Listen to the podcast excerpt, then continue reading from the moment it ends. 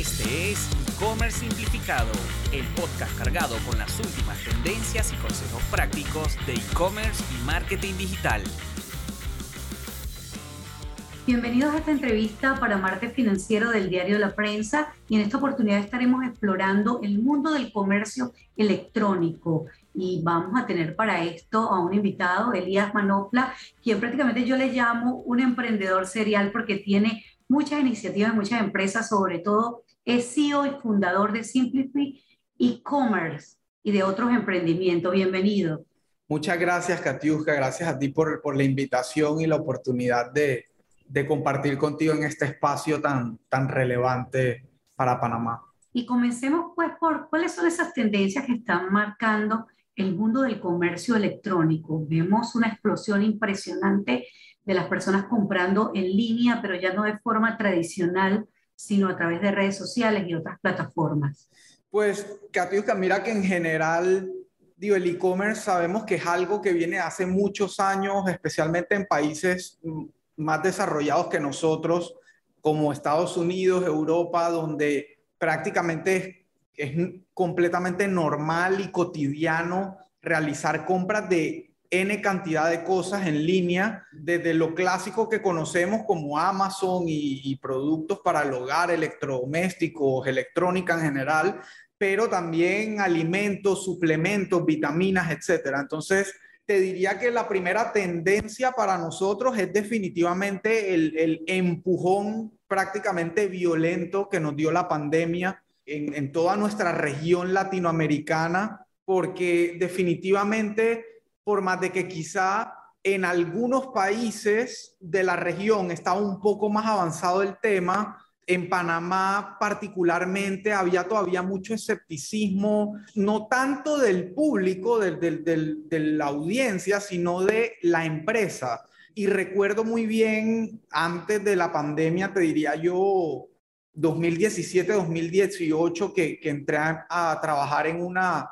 en uno de los retailers más grandes de Panamá como director de innovación, donde todavía escuchaba muchas empresas que decían que el e-commerce, o sea, que en Panamá no estábamos listos para el e-commerce, que el panameño no, no compraba online. Y entonces al mismo tiempo tú escuchabas reportes de, de los bancos, de los principales bancos en Panamá, diciendo que la principal transacción de tarjeta de crédito era Amazon. Entonces, como que algo no, no hacía match, algo no hacía clic en ese, en ese argumento. Y bueno, ahí digamos que tuve la oportunidad de montar toda esta estructura de e-commerce y, también una de las cosas relevantes, y no sé si puedo mencionar empresa o no, eh, bueno, e, esta empresa es Do Center, de, de, digamos, uno de los grupos más grandes en el retail en Panamá, una de las familias, digamos, más enfocadas en esto. Y cuando yo entré, definitivamente mi primer proyecto fue justamente el e-commerce y, no se me va a olvidar nunca cuando me senté en ese entonces con, con mi jefe directo, con Samuel Cohen, que le dije, bueno, si vamos a hacer e-commerce, vamos a hacerlo bien, no vamos a hacer la versión criolla que ha estado haciendo la empresa panameña por todo este tiempo. Entonces, afortunadamente para mí y para ellos, nos montamos todos en ese proceso de, digamos, de transformación digital y Do Center es lo que es hoy en e-commerce. Me atrevería a apostar que la empresa panameña que más vende online en el país y obviamente hay un trabajo gigante detrás, no solo en tecnología, sino en cómo cambió la cultura de la empresa. Pero regresando a tu, a tu pregunta inicial de tendencia, pues efectivamente la mayor tendencia es que la pandemia nos cambió para siempre el panameño eh, que quizás solo compraba en Amazon porque confiaba en que el producto le iba a llegar a su casilla de correo y lo iba a poder retirar en, no sé, siete, diez días después, ahora le tocó por obligación comprar cosas que cotidianamente en Panamá es muy fácil ir al supermercado, ir al do it center, ir a la tienda de conveniencia, etcétera, y ahora nos tocó comprarlo online. Entonces, eso de salida, y como bien dices, complementado con, con toda la aceleración a nivel mundial que hay en el e-commerce, que, que como bien decías, las redes sociales ahora juegan un papel importantísimo. eh, no solo en, que la gente está ahí pendiente de qué hay nuevo, qué dice una marca, qué dice una persona, sino que ah, las redes han sabido integrar ese poder que tienen sobre las audiencias con la capacidad de compra y, de, de la disposición que tienen las marcas y las empresas a invertir dinero en pauta, en publicidad pagada en esas mismas redes para que las audiencias compren sus productos. Entonces, e, eso es como el gran boom que estamos viviendo ahorita, sin duda alguna. Entonces estás viendo que la empresa panameña ya se adaptó, ya está tomando esas lecciones mundiales que hay sobre la aceleración del comercio electrónico para ponerse, digamos, también en esos patines y correr en ese maratón que hay por captar ese mercado panameño que ya estaba efectivamente comprando en Amazon. Mira, quisiera decirte que sí en, al 100%, pero yo que estoy en el mundo de la agencia, o sea, Simplify es una agencia enfocada 100% a e-commerce, no hacemos más nada que eso. Y por más que tenemos clientes extranjeros, la realidad es que hasta ahora la gran mayoría de clientes son de Panamá, lo que hace, o sea, me hace ver que en efecto hay una, una gran intención en, en hacerlo, hacerlo bien hecho, están viendo lo que están haciendo otras grandes empresas que se convierten en referencia en el área y sí hay un, fuerte deseo, una fuerte intención de hacer las cosas bien hechas, de, de darle un giro radical al negocio, pero también lastimosamente me encuentro con empresas que al día de hoy siguen tratando de comparar el e-commerce con hacer una página web en lugar de compararlo con hacer una sucursal digital. Y, ahí está la clave del éxito en el e-commerce. Es, es cuando una empresa logra entender que lo que está montando es una nueva sucursal donde su marca, su producto, su proceso, su atención al cliente debe verse exactamente igual de fuerte que en una sucursal física. Entonces, irónicamente, todavía me encuentro con gente que tiene invertido cientos de miles de dólares en una sucursal, en un mall o en, una calle importante y cuando te vienen a hablar de, de, presupuesto digital, estamos de acuerdo en que no hay que invertir lo mismo porque digital dentro de todo sigue siendo más económico, pero tampoco es a lo que le vas a invertir lo que te sobra, digamos. O sea, es, es, es una inversión que igual amerita eh, eh, darle una importancia, darle una relevancia y lastimosamente todavía me encuentro empresas que no, no están en ese mismo canal. Ahora, ¿por dónde empezar, digamos, en este proceso de incursionar en el comercio electrónico? Se dice tener una página propia, estar en un marketplace reconocido o de qué manera funcionar esto, esta situación, digamos, en, en la estrategia de proceso de transformación digital de una empresa. Sí, es una súper buena pregunta y te diría que, que va muy de la mano con la etapa en la que está la empresa, ¿no? Yo, yo todos los días trabajo con desde emprendedores que están arrancando algo en su casa hasta empresas, marcas internacionales. Entonces, en general te diría, si me baso en empresa, en, en, en el mundo de, de, la pyme o de la, o de la gran empresa, la clave está en la cultura interna que tenga la empresa. Y eso fue lo que yo viví en Duit y, con lo que me quedé y con lo que estaré agradecido siempre, es que la empresa entera, desde la junta directiva hasta abajo, todos se montaron en el tren, por así decirlo. Todos entendieron que la empresa iba hacia allá, que ese era el norte, que había que hacerlo bien y por más que quizá como es normal, había algo de resistencia al cambio. En general, la empresa completa cambió su cultura, quisieron apoyar el proyecto, dieron su mejor esfuerzo y hoy se ve capitalizado. Entonces te diría que paso uno es cambiar el chip, es entender que el e-commerce no es una página web, es un negocio, es parte del negocio, conlleva un montón de cosas igual que conlleva una sucursal Estamos hablando de finanzas, logística, recurso humano, atención al cliente, mercadeo, o sea, es, todo gira alrededor.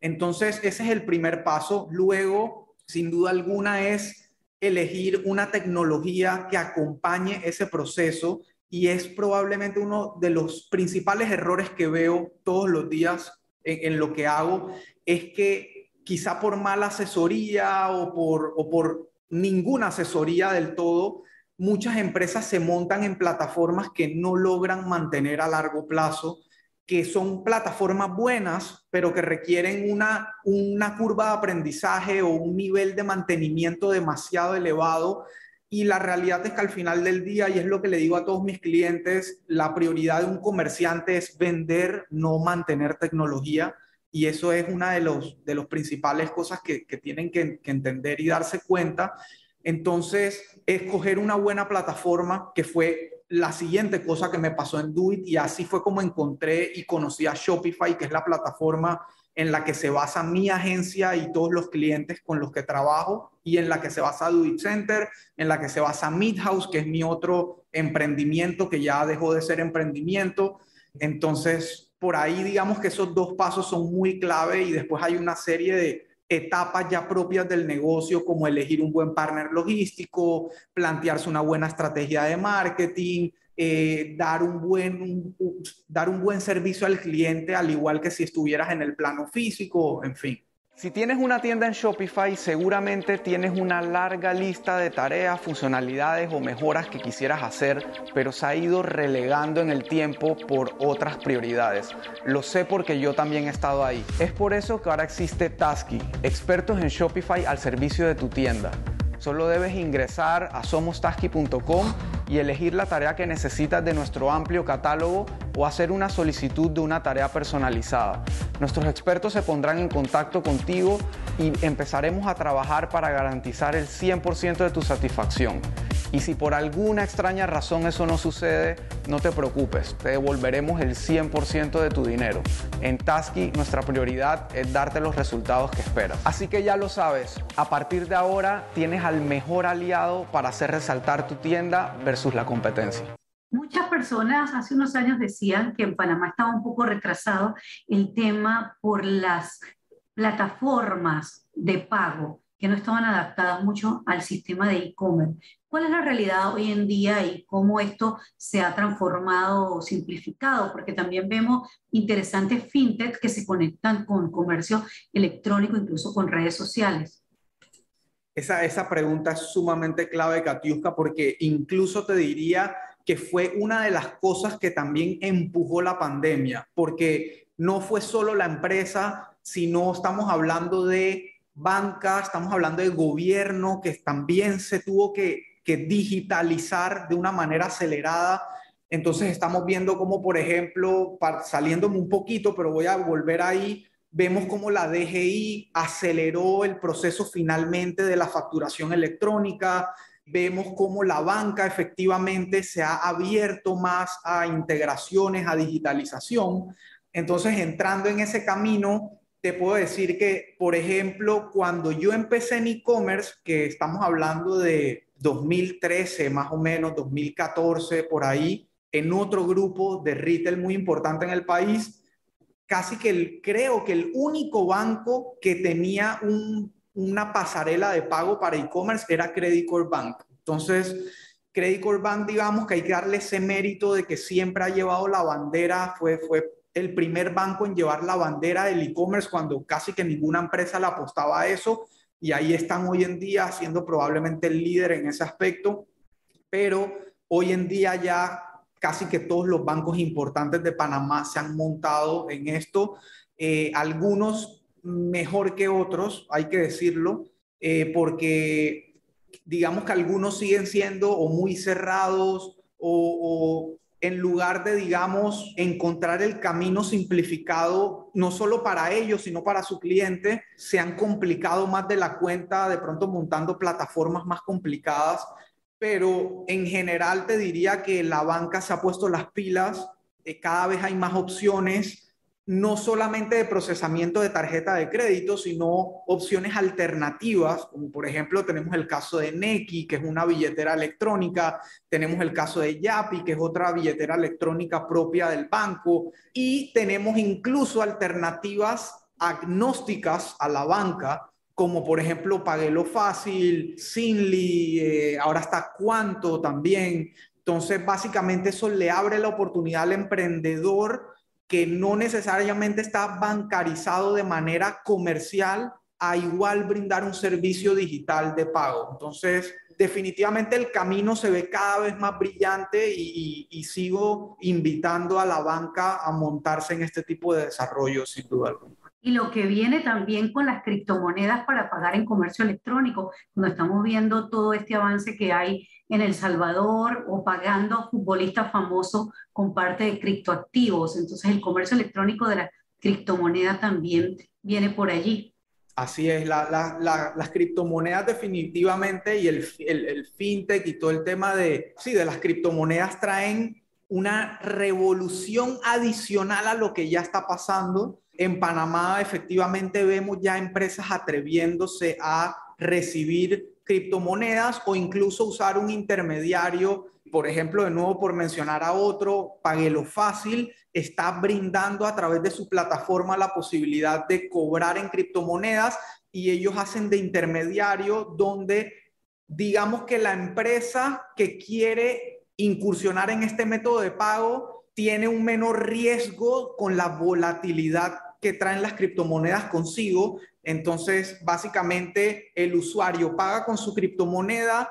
pague lo fácil, la recibe, hace la conversión y le da a la empresa el equivalente en dólares. Entonces, es una manera de incursionar, digamos, de una forma más segura en el, en el tema, pero en efecto trae una cantidad de cosas nuevas que esto es solo la punta del iceberg, definitivamente. Hemos hablado entonces un poco sobre el marketplace, dónde ubicarse, tener una página web, pero más allá de una página web, todo un ambiente de negocio en el cual se tiene que conectar, por ejemplo, con logística, con socios logísticos. Y aquí vemos un, un país como Panamá, donde el comercio y todo lo que tiene que ver con el comercio internacional y logístico es muy importante. ¿Cómo está esa última milla digamos, atendiendo al comercio electrónico desde el punto de vista de la experiencia de ustedes con negocios grandes o pequeños, locales o incluso negocios que venden a otros países? Claro, mira, eh, y voy a aprovechar para unir esa respuesta con otra cosa que me preguntaste antes y, no te dije,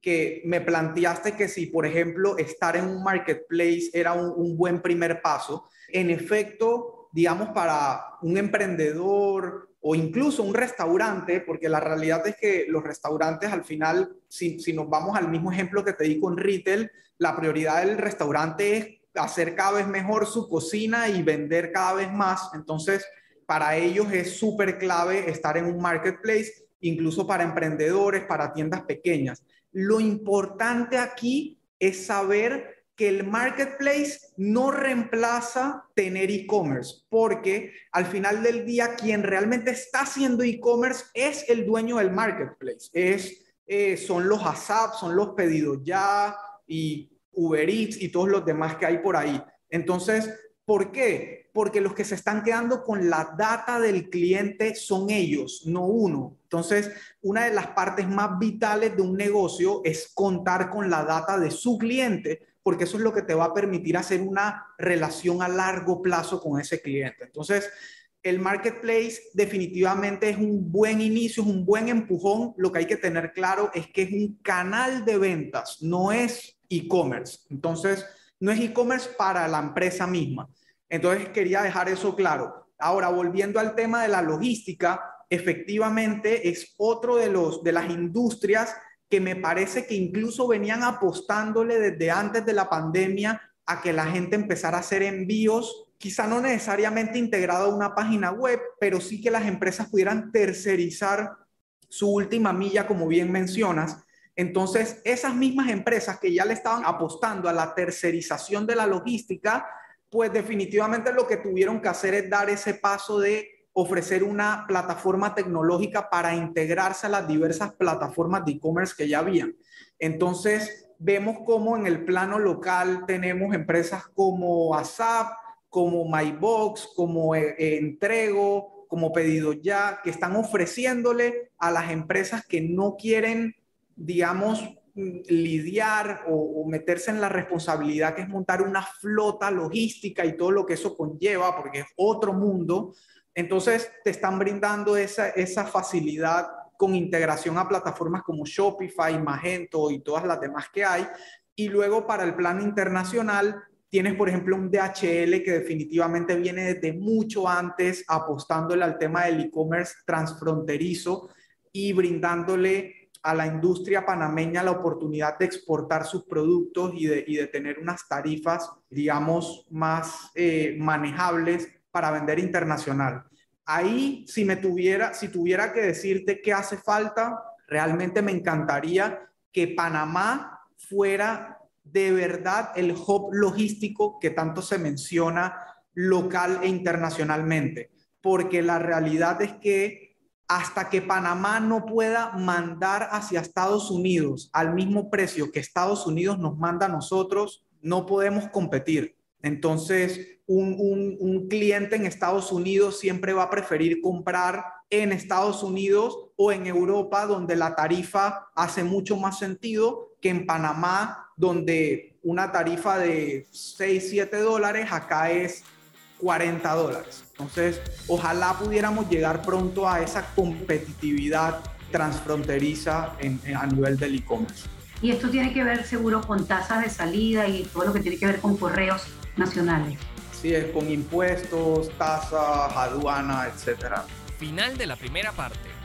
Te invitamos a escuchar la segunda parte de la entrevista en el próximo episodio de e-commerce simplificado con Elías Manopla.